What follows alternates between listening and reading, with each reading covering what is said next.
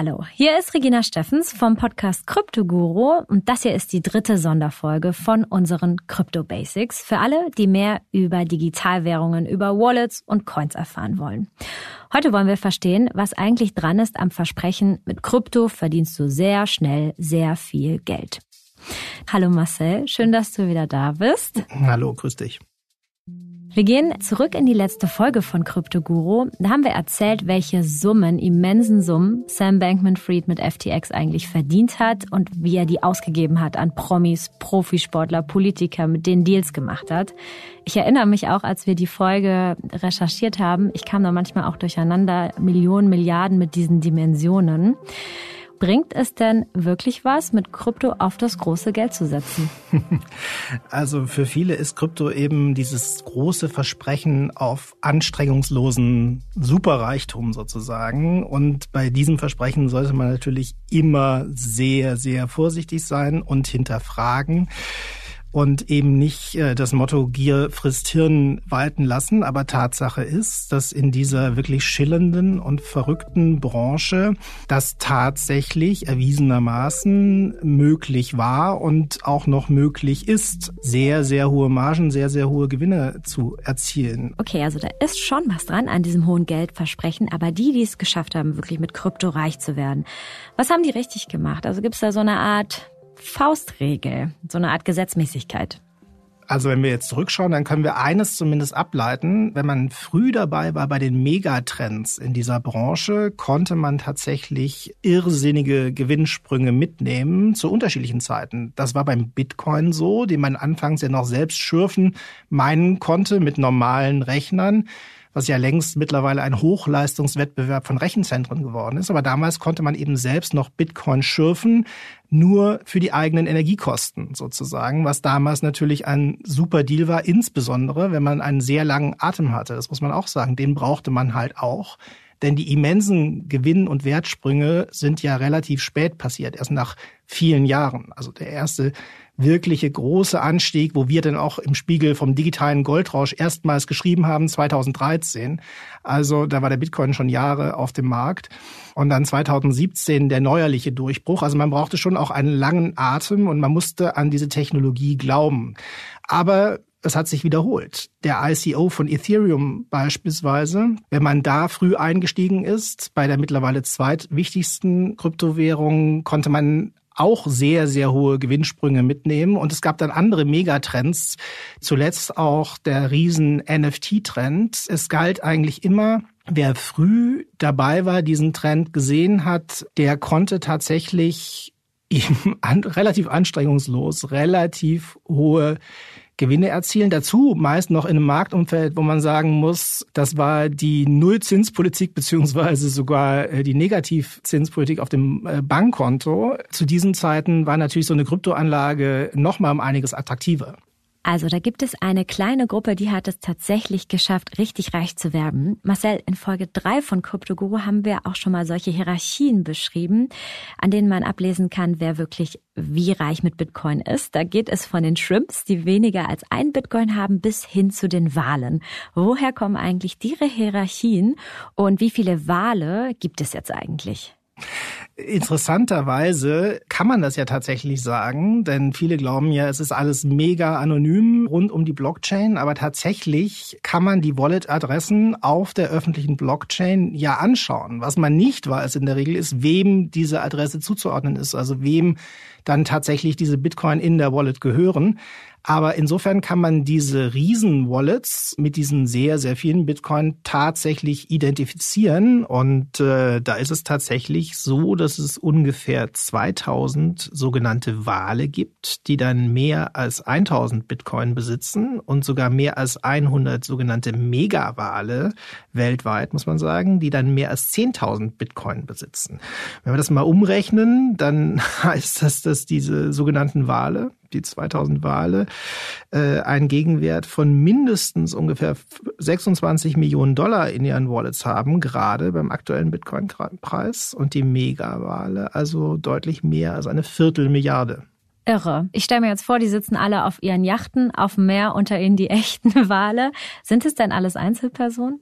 Das wissen wir natürlich nicht. Wie gesagt, also wer hinter diesen Wallets steckt, wissen wir in aller Regel nicht. Es gibt Ausnahmen, beispielsweise Firmen, die öffentlich kommunizieren, dass sie große Mengen von Bitcoin kaufen und damit längst in diese Kategorien aufgestiegen sind. Zum Beispiel der Softwarekonzern MicroStrategy gehört dazu.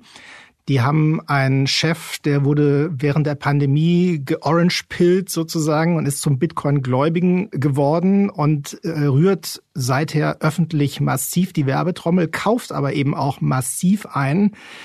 Gerade erst im September wieder für tatsächlich den Gegenwert von 150 Millionen US-Dollar und insgesamt hat diese Firma jetzt wohl mehr als 158.000 Bitcoin, was ungefähr aktuell 4,7 Milliarden Dollar entspricht. Bekannt sind vielleicht noch diese äh, Winkelfoss-Zwillinge, die man kennt, wenn man den Film Social Network gesehen haben, weil sie eine Rolle gespielt haben bei der Gründung von Facebook und äh, sich juristisch da mit Mark Zuckerberg auch gefetzt haben, welche Rolle und welchen Anteil sie hatten tatsächlich. Und die haben einen Teil der Erlöse aus diesem Verfahren dann tatsächlich eben auch sehr früh in Bitcoin investiert und sind auch sowas wie Posterboys für diese Szene geworden. Natürlich auch absolut nicht unumstritten aber eben auch bekannte Gesichter. Diese Winklevoss-Zwillinge sind, glaube ich, erstmals bekannt geworden, weil sie bei den Olympischen Spielen waren und da als Ruderer angetreten sind. Also sind eigentlich ehemalige Profisportler. Gibt es da noch mehr solcher Geschichten, Erfolgsgeschichten, ähm, die diesen ja so kometenhaften Reichtum ganz gut illustrieren? In der Tat, es gibt jede Menge dieser Geschichten und nicht alle lassen sich nachrecherchieren. Manche klingen auch wirklich eher wie urbane Mythen, aber es gibt zum Beispiel die eines tatsächlich elfjährigen Kindes, das Bitcoin entdeckt haben soll in der Frühphase, als es darum ging, Geld in die Heimat zu transferieren. Denn das Kind lebt in der Schweiz, war ein Flüchtlingskind, die Eltern Migranten aus dem Nordirak. Und tatsächlich soll dieses Kind eben damals für den Gegenwert von 15 Euro 10 Bitcoin erworben haben. Also kann man mal schnell hochrechnen, was das 1, heute 15, wäre. Ja. Genau. Damals 1,50. Und das ist ganz interessant, weil das tatsächlich ja eine dieser Anwendungsmöglichkeiten von Krypto ist, die immer auch sozusagen erwähnt wird, nämlich dieses Remittance-Geschäft. Also Transferieren von Geldern global für weniger Gebühren, als das die bisherigen Anbieter die man mit ihren Büros aus den Hauptbahnhöfen kennt, verlangen. Und das soll auch in diesem Fall so stattgefunden haben. Und der Junge soll tatsächlich dabei geblieben sein und dann in wenigen Jahren zu einem Multimillionär aufgestiegen sein durch und dank Kryptowährungen. Damit kommen wir aber zu den nicht so guten Geschichten. Es gibt eine, die mir immer hängen geblieben ist die letzten Jahre. Da geht es um einen Mann aus Großbritannien, James Howell heißt er. Und der hatte auch 7500 Bitcoin selbst gespeichert auf einer Festplatte und hat sie bei einer Entrümpelungsaktion in den Müll geworfen und versucht seitdem wirklich, ich habe es nochmal nachgeschaut, Mülldeponien umzugraben, um wieder an seine Bitcoin zu kommen. Ist wirklich der absolut die Horrorvorstellung. Ähm, wo geht es denn auch mal so richtig schief?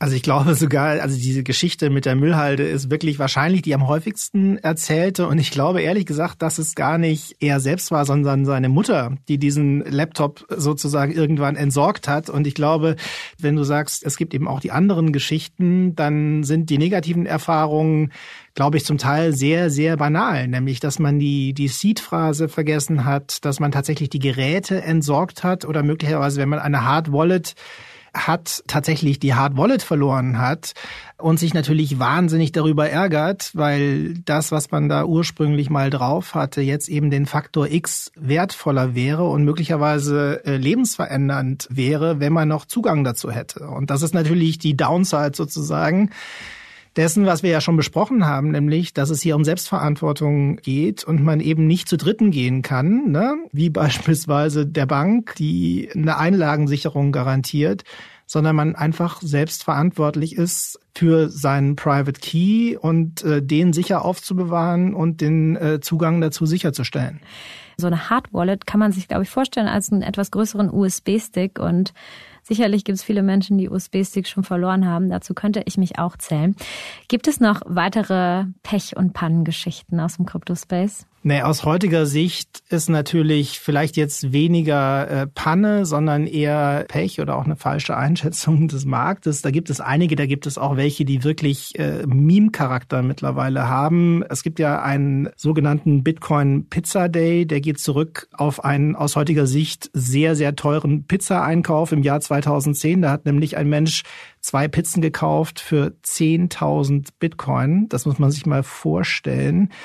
Ähm, äh, der sicherlich diese Pizza möglicherweise genossen hat, die ihm aber wahrscheinlich jetzt zeitlebens schwer im äh, Magen liegt, wenn man sich den Gegenwert ausrechnet, was diese 10.000 Bitcoin heute wert wären. Wir haben ja vorher über diese Größenordnung gesprochen. Also er wäre damit ein Mega-Whale wenn er denn diese 10.000 Bitcoin noch hätte. Das ist nach wie vor ein Symbol. Das habe ich übrigens auch in Miami an der Bitcoin-Konferenz gemerkt, als da ein großes Pizza-Wettessen veranstaltet wurde. Das nur am Rande.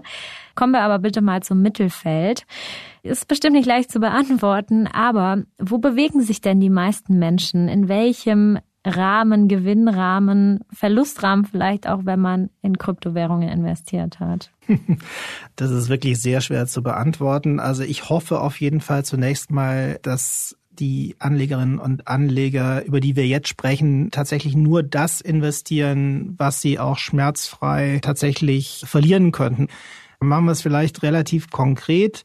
Wir sind ja gerade aktuell alles andere als in einem Hype-Markt für Bitcoin, aber wer beispielsweise zum Jahresanfang, also diesen Jahres 2023, Bitcoin gekauft hat oder Anteile daran, Bruchteile von Bitcoin, der hat eine ziemliche Wertsteigerung bis auf den heutigen Tag. Also ein Bitcoin war um 16.500 Dollar wert zum Jahresbeginn und zuletzt lag er bei mehr als 27.000 Dollar. Okay, daraus lerne ich, es lohnt sich natürlich, sich reinzufuchsen und zu erkennen, wo gibt's neue Trends. Aber auf Glück darf man sich nicht verlassen. Marcel, herzlichen Dank, dass du auch diese Woche wieder dabei warst. Ihr könnt auch weiterhin unsere Folgen von Kryptoguru hören, hier in diesem Kanal, überall wo es Podcasts gibt. Jeden Samstag eine neue Folge. Und unsere Zusatz Krypto Basics veröffentlichen wir immer dienstags. Bis nächste Woche. Bis dahin.